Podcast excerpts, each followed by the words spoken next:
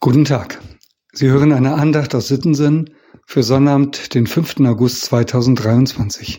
Schön, dass Sie da sind.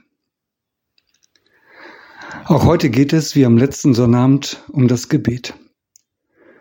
Ich möchte eine französische Legende erzählen. Aufgeschrieben wurde sie von uns Pädagogen Hubertus Halbfass. Es war einmal ein Gaukler, der tanzend und springend von Ort zu Ort zog, bis er des unsteten Lebens müde war. Da gab er alle seine Habe hin und trat in das Kloster von Clairvaux ein.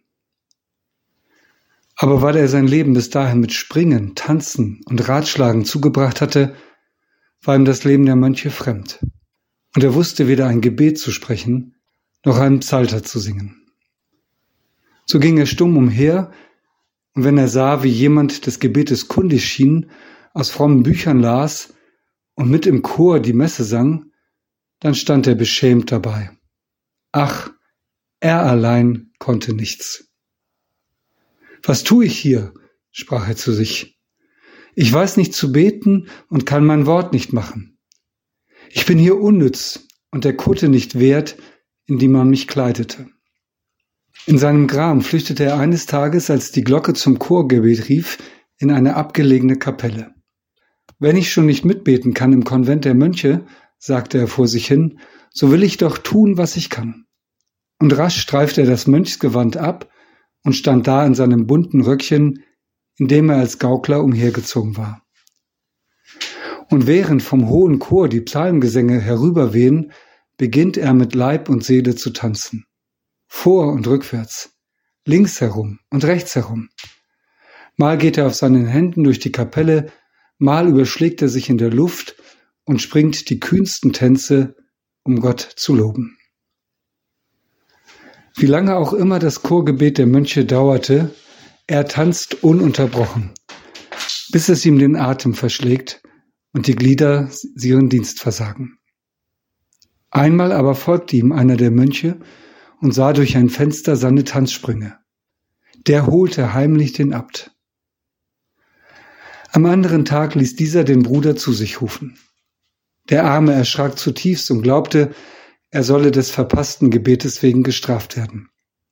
Also fiel er vor dem Abt nieder und sprach, Ich weiß, Herr, dass hier meines Bleibens nicht ist. So will ich lieber aus freien Stücken ausziehen und in Geduld die Unrast der Straße wieder ertragen. Doch der Abt verneigte sich vor ihm, küsste ihn und bat ihn, für ihn und alle anderen Mönche bei Gott einzustehen. In deinem Tanze, so sagte der Abt, hast du Gott mit Leib und Seele geehrt. Uns aber möge er alle wohlfeilen Worte verzeihen, die über die Lippen kommen, ohne dass unser Herz sie sendet. Die Losung von heute lautet, Herr, höre meine Worte, merke auf mein Seufzen, vernimm mein Schreien, denn ich will zu dir beten. Sie steht in Psalm 5, die Verse 2 und 3. Herr, höre meine Worte, merke auf mein Seufzen. Es kommt nicht auf wohlfeile Worte an. Und wenn es ein Seufzen ist, Gott hört unser Gebet. Jesus sagt, was ihr betet und bittet, glaubt nur, dass ihr es empfangt, so wird's euch zuteil werden. Markus 11, Vers 24, der Lehrtext für heute. Also, bete so, wie du kannst. Es ist egal. Tanze, singe oder seufze. Unser Vater im Himmel hört dich. Ich lade ein zu einem Gebet. Herr, manchmal fehlen mir die Worte zum Beten. Ich danke dir von Herzen, dass du mich trotzdem hörst. Amen. Mit einem herzlichen Gruß in jedes Haus, ihr Andreas Hannemann.